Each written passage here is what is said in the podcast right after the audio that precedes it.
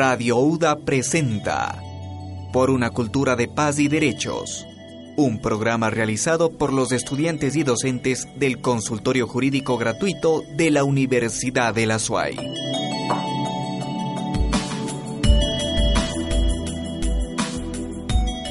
Muy buenas tardes, les saluda el doctor Miguel Sarmiento, asesor del Consultorio Jurídico de la Universidad eh, de la SUAY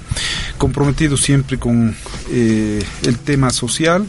El consultorio jurídico ha creído conveniente el día de hoy tocar un tema de mucha trascendencia en nuestro medio y fundamentalmente eh, dentro de nuestro ordenamiento jurídico penal por las connotaciones que ello genera, de tal manera que hoy vamos a tratar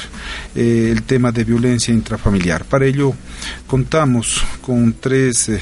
valiosos estudiantes de la Facultad de Derecho de último año, María Elisa Figueroa, Pablo Bautista y Jonathan, Jonathan Llerena, quienes han preparado esta, este conversatorio que nos permita ir dilucidando tanto las connotaciones sociales como eh, legales eh, de este tema que, insisto, eh, constituye un tipo penal que en la actualidad ha tomado mucha vigencia por la política de Estado de erradicar todo acto de violencia de, eh, el, dentro de los géneros. De tal manera que vamos, eh, luego de hacer esta presentación, vamos a escuchar a María Elisa Figueroa a fin de poder eh, sentar las bases sobre las cuales vamos a tratar este conversatorio. Buenas tardes con todos, mi nombre es María Elisa Figueroa, estudiante del consultorio jurídico de la Universidad de la SUAY y como lo dijo hace un momento el doctor Miguel Sarmiento, el día de hoy vamos a hablar eh, de lo que es la violencia intrafamiliar. Eh, yo les voy a hablar eh, de los conceptos básicos y de lo que se considera la violencia intrafamiliar. Bueno, es toda acción u omisión que consiste en un maltrato físico, psicológico o sexual ejecutado por un miembro de la familia contra la mujer o los demás miembros del núcleo familiar. Eh, en cuanto a los miembros del núcleo familiar, se considera a los cónyuges, a los ascendientes, descendientes, hermanos o parientes hasta el segundo grado de afinidad. Estas conductas eh, no se pueden enumerar o encasillar, ya que pueden ser muy variadas y hasta incluso imperceptibles hasta para la propia víctima, pues pueden ser mediante la intimidación, la coerción o incluso por motivos económicos, entre otros. Sin embargo, eh, varios estudios psicológicos establecen eh, algunas de las manifestaciones de violencia intrafamiliar que son las más comunes. Entre ellas tenemos el abuso verbal, que se trata cuando quieren rebajar, insultar, eh, ridiculizar, humillar a la, a la, otra persona. La intimidación, asustar por medio de miradas, gritos, no siempre se tiene que llegar a lo físico amenazas igual eh, de matar, de suicidarse en caso de, de, las familias llevarse a los niños. El abuso económico también es eh, muy común, es el control abusivo de las finanzas, los castigos monetarios, que es una forma de ejercer eh, control sobre la pareja. El abuso sexual, que es la imposición del, por ejemplo, del uso de anticonceptivos, presiones para abortar en ciertos casos, menosprecio, otro de, los casos muy comunes es el desprecio, tratar a otro como inferior, humillarle, hacer que, se sienta inferior a la, pareja. Pues bien, la violencia intrafamiliar es un tema eh, que se da en todas las sociedades y los estratos sociales.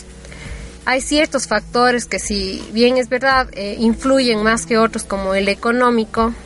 no se podría decir que es solo un problema aislado de nuestra sociedad, de nuestra realidad. Al ser un problema que involucra de una manera muy cercana a nuestro país y a nuestra sociedad, la constitución de nuestro país, en su artículo 35, toma a las personas eh, que sufren de violencia doméstica como personas de grupo y eh, como personas y grupos de atención prioritaria. Al igual que otros cuerpos normativos, como ya lo dijo el doctor Miguel Sarmiento, el COIP, en los cuales se desarrollan estas leyes y de lo cual mis compañeros darán alusión. Muy bien. Eh, con esta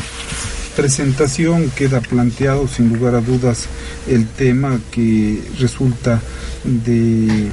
una discusión muy amplia, pero que vamos a tratar por lo menos de dejar las bases eh, sentadas a fin de que no solamente se haga conciencia de erradicar este tipo de actos de violencia, sino también eh, buscar eh, la manera en cómo viabilizar alguna conducta de estas y sancionarlas de acuerdo a la normativa legal. Partimos eh, con el tema propuesto por María Elisa, con el amparo constitucional, considerándose a este tema como un tema de prioridad a aquellas personas que son víctimas de eh, la violencia intrafamiliar. Eh, si bien es cierto, el tipo penal eh, que más adelante lo vamos a conocer, y la norma constitucional habla de violencia intrafamiliar, de acuerdo a las estadísticas y experiencia, sin lugar a dudas, las víctimas que nacen de este acto de violencia generalmente son mujeres. Eh, de tal manera que no por ello tampoco podemos desconocer que se puede sancionar a aquellas víctimas varones, pues la ley no hace una eh, discriminación respecto de este tema. Pero la experiencia, las estadísticas nos enseñan que en definitiva son las mujeres las personas que sufren este acto, estos actos de violencia y menosprecio a través de los diferentes medios de violencia, como los ha referido abuso verbal, intimidación, amenazas, abuso económico. De tal forma que ahora vamos eh, a tratar de encontrar la normativa legal que nos permita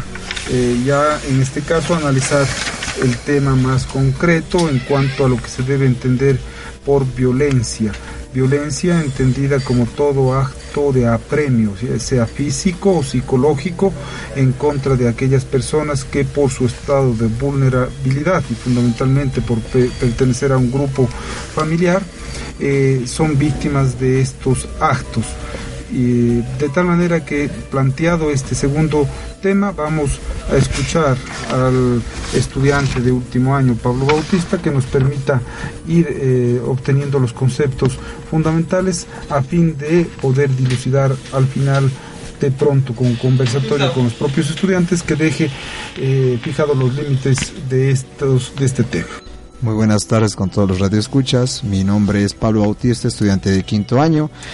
Antes de entrar a la normativa vigente dentro del COIP, me, he molestado en citar el concepto de lo que es violencia psicológica, dando una diferencia con el concepto de violencia física.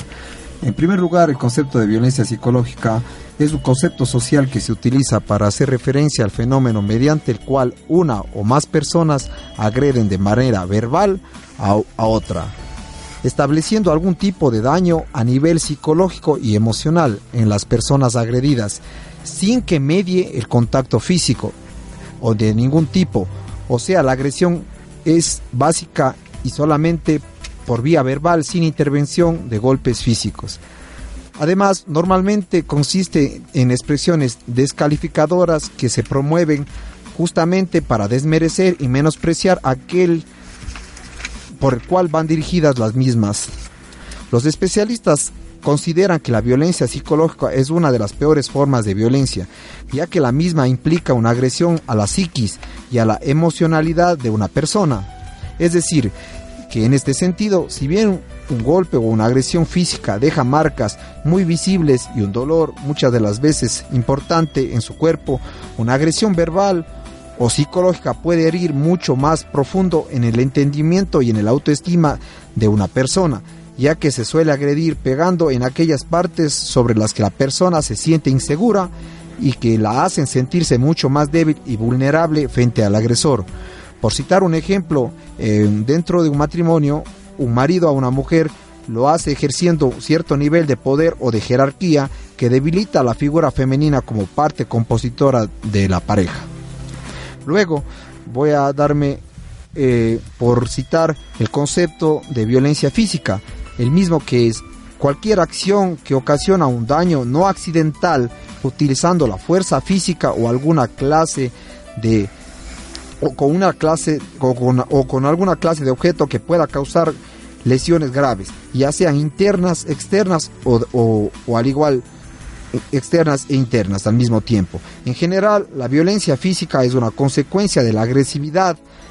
que, del componente biológico presente dentro de un hombre que lo conduce a cometer un daño físico, sin tampoco despreciar que esto puede darse también en lo que es una mujer hacia un hombre, como lo decía anteriormente el doctor. La violencia física o corporal también es considerada una invasión del espacio físico de la otra persona, la cual puede hacerse de dos formas. Una a través de un contacto directo con un cuerpo de la otra persona por medio de golpes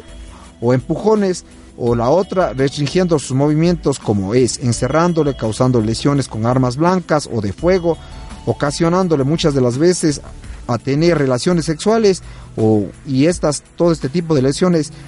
pueden ocasionar, si se llega a más y si no se detiene a, a parar, como es la muerte. De esta forma de violencia física origina un impacto inmediato en el cuerpo de la víctima, sin embargo, en el aspecto emocional es más fuerte. De hecho, que, que, toda, que toda violencia persigue como objeto final afectar emocionalmente a la víctima, ya que esto hace que la persona se desgaste psicológicamente. En, caso, en el caso de la violencia física, visto con mayor frecuencia, es en el que padece la mujer de manos de su pareja, ya que se hace en contra de los niños y etc. Entre las causas que se pueden palpar por estadísticas que llevan a cometer este tipo de conductas están el alcoholismo, la falta de conciencia de los habitantes de la sociedad, el no saber dominar los impulsos en ocasiones que en el cual se pueda perder la paciencia y no controlar los mismos, la falta de comprensión hacia los niños, muchas de las veces las madres no toman en cuenta que los niños son personas inocentes que muchas de las veces hacen las cosas sin pensar, la drogadicción y entre los jóvenes y entre una de las más consecuencias más marcadas, la violencia física está anterior a un homicidio, a causar una lesión grave, a un suicidio, a un temor, a una ansiedad forzosa, a una vergüenza, a un odio y entre otras. Para terminar, me voy a, permitir citar la normativa que se encuentra dentro del Código Orgánico Integral Penal, es decir, son disposiciones constitucionales que el Estado a través del Código en sus artículos 155 al 158 tipifica y sanciona los delitos de violencia contra la mujer, o miembros del núcleo familiar. Es decir, en el, en el artículo 155 define toda forma de violencia contra la mujer o miembros del núcleo familiar como toda acción que se considera maltrato físico, psicológico, sexual ejecutado por un miembro de la familia en contra de la mujer o demás integrantes del núcleo familiar, determina sus integrantes y califica los distintos tipos de violencia. Cuando es una manifestación de violencia física contra la mujer o contra cualquier miembro del núcleo familiar que causa lesiones, la tipifica y la sanciona dentro del artículo 156 con las mismas penas previstas para el delito de lesiones, pero aumentadas en un tercio. Violencia psicológica, otro acto punible en el COIP. Cabe anotar que el artículo 157 tipifica otra forma de violencia, la psicológica, en aras de proteger un bien jurídico de carácter intangible, pero de pleno derecho humano, sanciona al agresor de la violencia psicológica dependiendo el grado del daño que cause a su víctima, desde un daño leve con una pena privativa de 30 a 60 días, un daño moderado de 6 meses a un año como, como prisión y cuando ha ocasionado daño severo una pena, una pena privativa de la libertad que va de 1 a 3 años. Además, en su artículo 158 reza y sanciona la violencia sexual contra la mujer o miembros del núcleo familiar con penas previstas en los delitos contra la integridad sexual y reproductiva. También en el código, en su artículo 159, ha previsto en categoría de contravencional la violencia contra la mujer o, miembros del núcleo familiar que cause lesiones o incapacidad de tres días con pena privativa de libertad de 7 a 30 días. Es preciso detenernos aquí para establecer cuál es la normativa tanto constitucional como legal. A pesar de que se ha dado lectura, vamos a hacer un análisis muy breve respecto de lo manifestado hasta aquí. Sin lugar a dudas, tenemos que partir de la normativa constitucional y partir fundamentalmente de aquel principio establecido en el artículo 1 de la Constitución que refiere que el Ecuador es un Estado constitucional de derechos. Y justicia, dice la norma. Este eh, ordenamiento constitucional y funcionamiento de un nuevo sistema jurídico político administrativo ha dado lugar a la creación de una protección de orden penal de aquellas conductas que si bien cierto las conocíamos y que estaban tipificadas como delitos de lesiones, no es menos cierto que a través de la vigencia del Código Orgánico Integral Penal, a fin de eh, hacer efectivas estas políticas constitucionales y fundamentalmente de la normativa internacional que ha estado relacionada con el tema de violencia de género, eh, básicamente la Convención del Edo Pará, eh, el Estado ecuatoriano ha tratado de también eh, ser partícipe a través de la normativa legal y fundamentalmente penal, de buscar las herramientas necesarias que permita erradicar todo acto de violencia fundamentalmente en contra de las mujeres. De ahí que el artículo 35 de la Constitución ha dejado planteado básicamente como un tema de vulneración fundamentalmente y de protección a favor de las víctimas de violencia de género. Y de esta normativa, el Código Orgánico Integral Penal ha tratado de adecuar y de buscar una normativa que sancione aquellas conductas que eh, sean relacionadas o que estén relacionadas con el tema de violencia se ha referido básicamente a dos tipos de violencia, violencia psicológica y violencia física. La violencia psicológica, todos, todos aquellos actos que eh, están relacionados con la afectación a la calidad emocional de una persona. Eh, si bien es cierto, existen eh, actos de violencia que tan graves que pueden llevar hasta la muerte a una, a una persona y que incluso eh, se han generado otras otras conductas como el femicidio, no es menos cierto que las conductas de violencia psicológica eh, también producen trastornos mm, fundamentales en la persona que recibe o que está sometida a este tipo de eh, vulneraciones. De tal manera que el legislador, a través de la disposición del artículo 100 57 sanciona aquellas conductas que eh, constituyen manifestaciones de violencia contra los miembros contra la mujer o miembros del núcleo familiar que cause perjuicio en la salud mental y cuando hablamos de la salud mental, entendemos que son todos aquellos actos de perturbación, de amenaza, manipulación, chantaje, humillación, aislamiento, vigilancia, hostigamiento o incluso control de creencias, decisiones o acciones. Este, estos actos que constituyen los elementos rectores de este tipo penal se constituyen como violencia psicológica violencia psicológica que se encuentra sancionada de acuerdo al daño que hayan generado estas conductas dentro de daño leve hasta 30 de 30 a 60 días de privación de la libertad.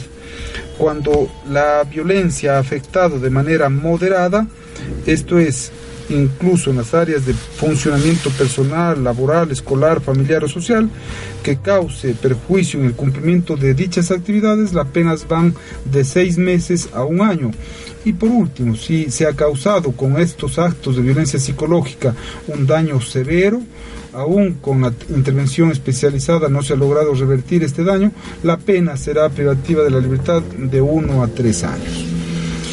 Este tipo de conductas de violencia psicológica, sin lugar a dudas, son las más comunes y las que menos se percibe dentro de los núcleos familiares. Muchas veces eh,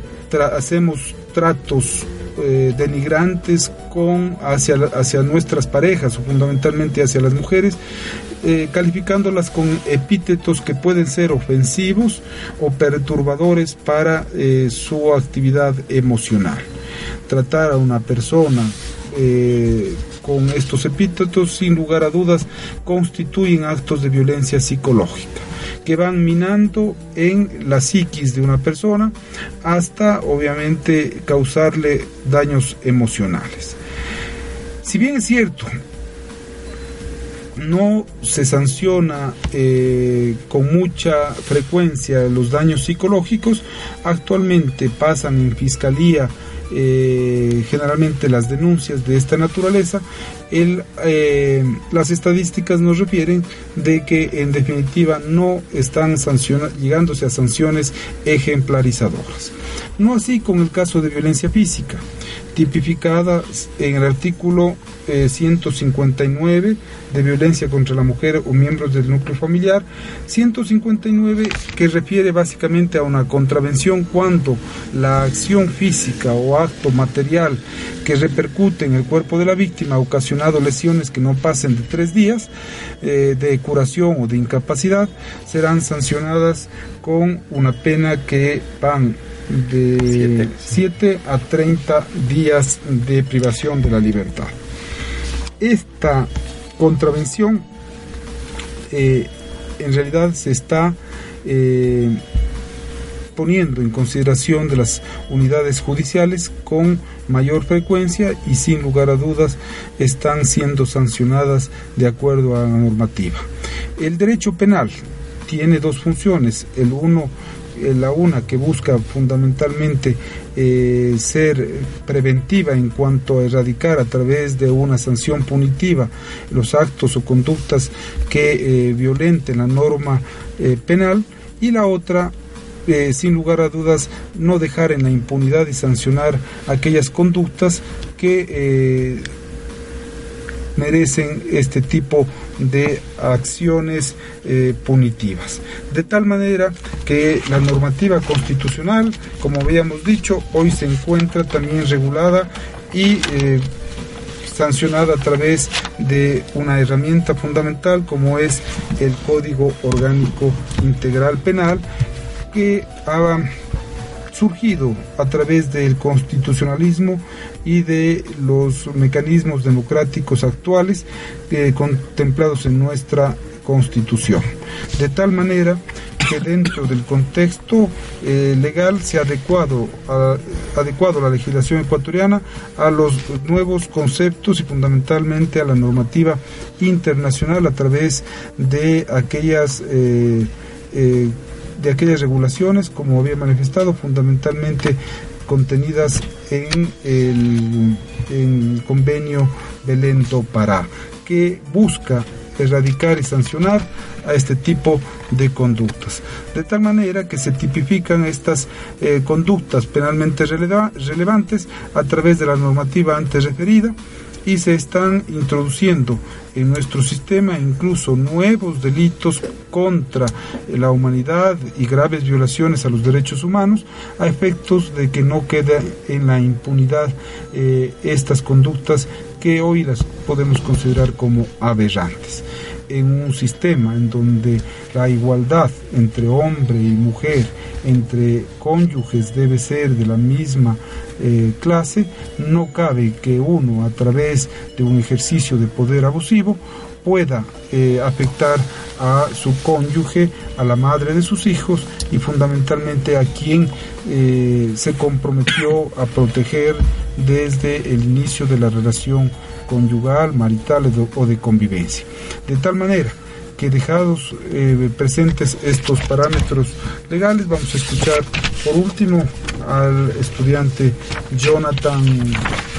eh, Llerena, a fin de que podamos eh, encontrar cuál es el procedimiento y fundamentalmente cuál es el camino que deben seguir cuando una conducta de la naturaleza que estamos analizando eh, debe ser juzgada a través del órgano punitivo.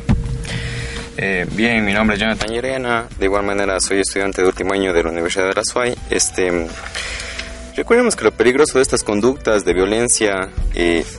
es cuando estas conductas son repetitivas, se vuelven repetitivas, generando así un, un, un círculo vicioso de agresión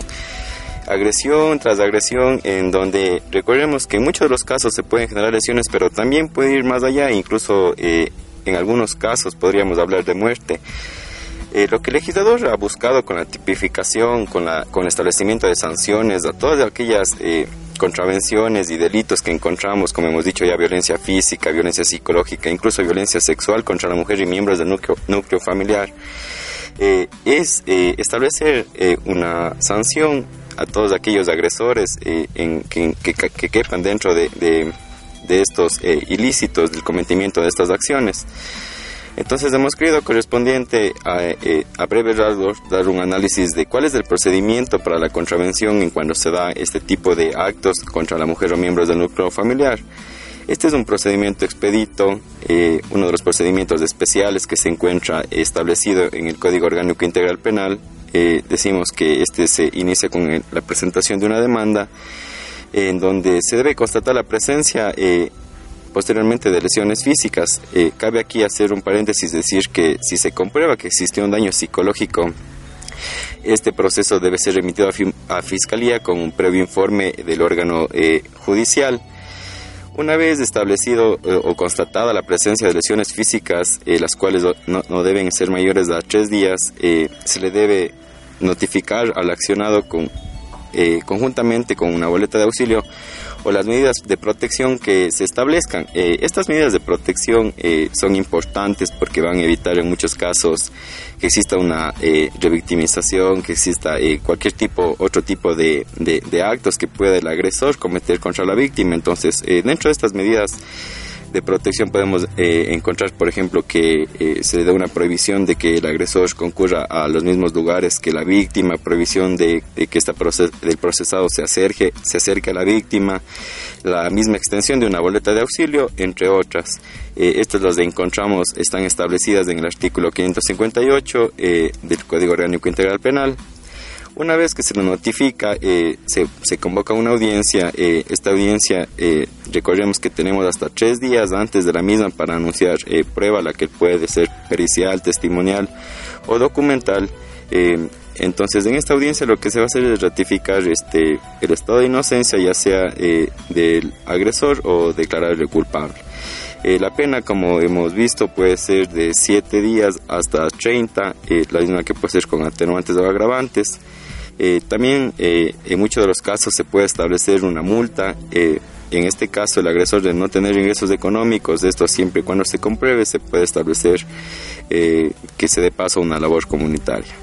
el juez también de creer, de creer pertinente puede establecer una pensión alimenticia en, a favor de la, persona que ha sido agredida.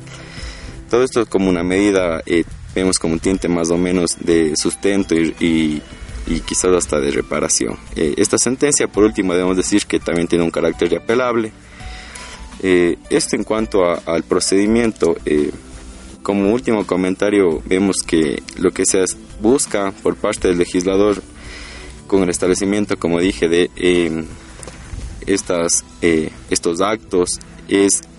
un carácter preventivo y evitar que aquellos actos que sean cometidos en contra de la mujer o del núcleo familiar no queden eh, impunes, eh, no queden sin la debida sanción que se debería establecer en contra del agresor. De lo manifestado por el estudiante, eh, hay algunos puntos que son necesarios resaltarlos y fundamentalmente mm, comentarlos. ha dicho en su intervención inicial que este tipo de conductas de violencia intrafamiliar que generalmente las provienen de aquel eh, sexo llamado, entre comillas, fuerte, eh, constituyen actos de violencia reiterados y círculos viciosos en los que se encuentran sometidos todo el núcleo familiar. Es decir, hay un adagio que dice, quien eh, ha realizado actos de violencia por primera vez, seguramente al no denunciarlos oportunamente será nuevamente eh, reiterativo en estas conductas eh, que deben erradicarse. De tal forma que lo que se pretende a través de este tipo de programas y fundamentalmente de aquellas eh, campañas que se vienen realizando es tratar de evidenciar que no puede quedarse callado una persona sometida a un acto de violencia, fundamentalmente una mujer, pues eh, es muy factible que de la violencia física que empiecen generalmente por agresiones verbales, pase en lo posterior a agresiones físicas y lleguen consecuentemente al final, puedan llegar a acciones tan graves como la muerte de la persona sometida a estos actos de violencia. Eh, de tal manera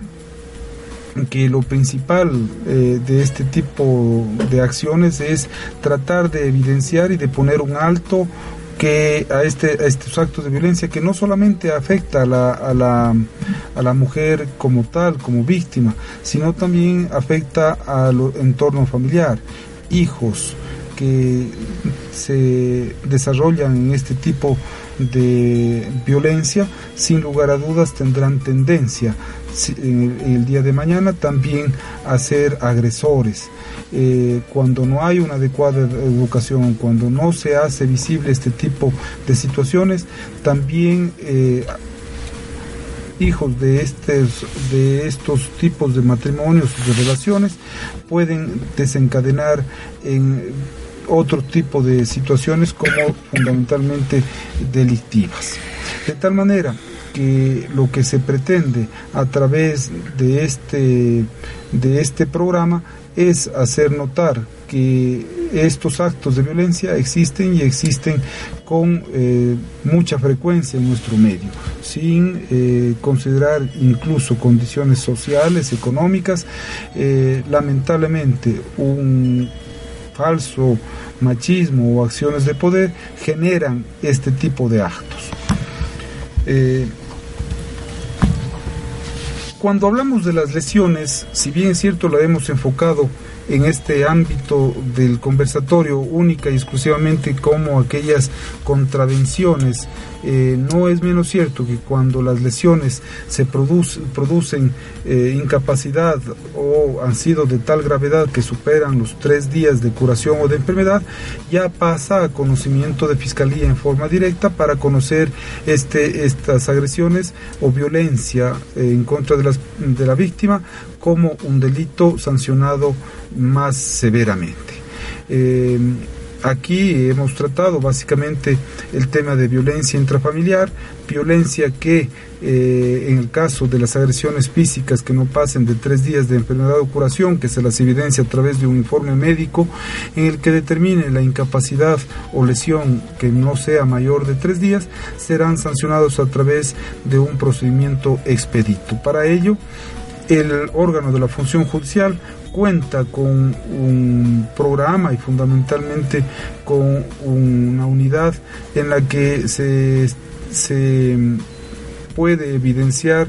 a través de médicos especialistas o médicos eh, legistas que cuenta la propia unidad para efectos de que eh, no se tenga que buscar eh, a peritos o a médicos que les provoque incluso gastos económicos. De tal forma que una vez evidenciado materialmente la infracción a través de un informe médico, el testimonio de la víctima toma relevancia fundamental para comentar, para comentar ante la autoridad que es el juzgador, comentar los hechos sucedidos. Digo, toma relevancia pues estas infracciones como los delitos de violencia y fundamentalmente aquellos delitos de orden sexual, eh, generalmente se dan sin, sin la presencia de testigos, de tal manera que el legislador eh, ha tomado en consideración este testimonio que resultaría trascendental. Por ello es importante eh, contar con el testimonio y fundamentalmente con mm, el testimonio de la víctima a fin de evidenciar y sancionar este tipo de conductas. Sostenemos y creemos que una vez que se ha hecho evidente esta situación, las relaciones de pareja o de las relaciones intrafamiliares, luego de la adopción de medidas como el tratamiento psicológico, eh, ayuda mucho a las parejas a encontrar un camino que les permita erradicar estos actos de violencia. Eh, el consultorio jurídico de la Universidad de El Azuay, eh, siempre preocupada por los temas de orden social, eh,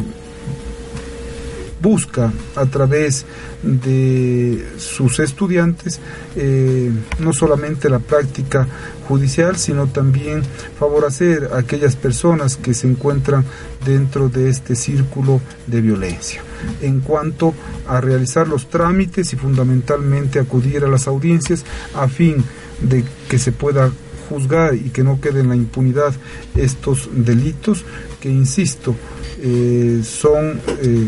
de aquellos que con mucha frecuencia se dan en nuestro medio. Aspiramos que a través de estos conversatorios y fundamentalmente con la colaboración de los estudiantes podamos servir a nuestra sociedad y fundamentalmente también hacer evidente aquellos principios legales y constitucionales que como futuros profesionales estamos prestos a servir a la colectividad. Muchísimas gracias.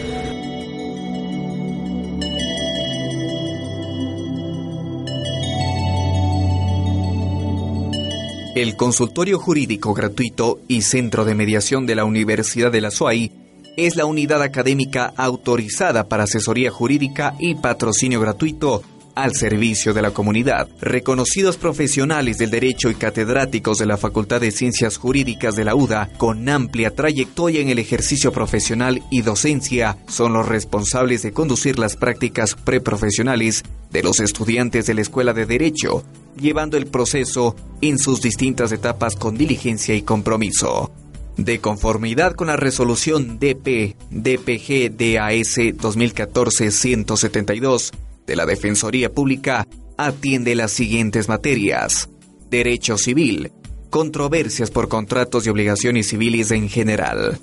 Derecho de familia, divorcios, disolución de la sociedad conyugal, tutelas y curadurías impugnación de paternidad, patria potestad, alimentos, tenencia de menores, entre otras. Derecho penal, tránsito y violencia intrafamiliar. Contravenciones, violencia intrafamiliar, delitos y contravenciones de tránsito, delitos penales, asesoría y patrocinio legal a víctimas. Derecho laboral. Contratos de trabajo. Trámites en la Inspectoría del Trabajo conflictos individuales y colectivos de trabajo, juicios por reclamaciones laborales, entre otros.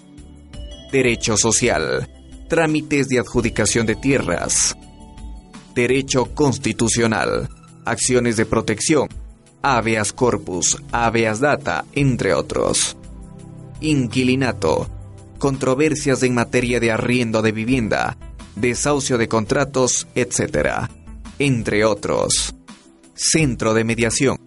La mediación es un medio alternativo de solución de conflictos, por la cual las mismas partes en controversia, a través del diálogo y asistidas por un tercero imparcial, el mediador, solucionan sus conflictos. Es una oportunidad para resolver las disputas con la finalidad de obtener resultados óptimos del tipo ganar-ganar, evitando así llevar el problema ante la justicia ordinaria.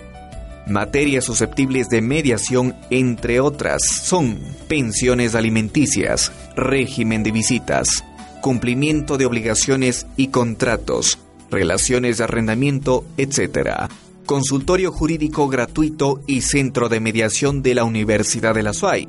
Dirección. Avenida Miguel Cordero 1225 y Cornelio Merchán. Teléfono 283-0817. Horario de atención, 8 horas a 17 horas. Correo electrónico, cjurídico arroba uasuay.edu.es.